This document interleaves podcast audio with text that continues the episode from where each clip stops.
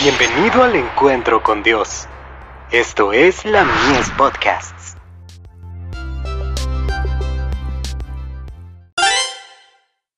Hijos e hijas de Dios. Se sostuvo como viendo al invisible. Por la fe dejó a Egipto, no temiendo la ira del rey, porque se sostuvo como viendo al invisible. Hebreos 11, verso 27. Por el honor de Dios, y el libramiento de su pueblo oprimido, Moisés sacrificó los honores de Egipto. Entonces Dios se encargó en un sentido especial de su educación. Todavía tenía que aprender a depender del poder divino. Había entendido mal el propósito de Dios. Su esperanza era librar a Israel por la fuerza de las armas. Para ello, lo arriesgó todo, y fracasó.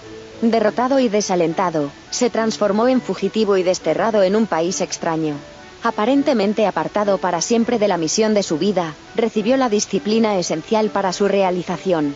Debía obtener la experiencia que iba a convertirlo en un fiel y tolerante pastor de Israel.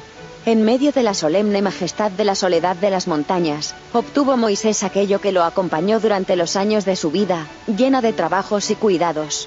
El sentimiento de la presencia personal del ser divino. Cuando era mal comprendido o se tergiversaba lo que él decía, cuando tenía que aguantar reproches e insultos, hacer frente al peligro y la muerte, podía soportarlo, porque se sostuvo como viendo al invisible. La educación. Páginas 58 a las 60. Moisés descuella como superior en sabiduría e integridad entre todos los soberanos y estadistas de la tierra. Era generoso, noble y equilibrado, no tenía defectos, y sus virtudes no estaban meramente medio desarrolladas. Podía exhortar con éxito a sus semejantes, porque su vida misma era una representación viviente de lo que el hombre puede llegar a ser y realizar con la ayuda de Dios. Hablaba con el corazón, y llegaba al corazón. Comentario bíblico adventista. Tomo 1. Página 113.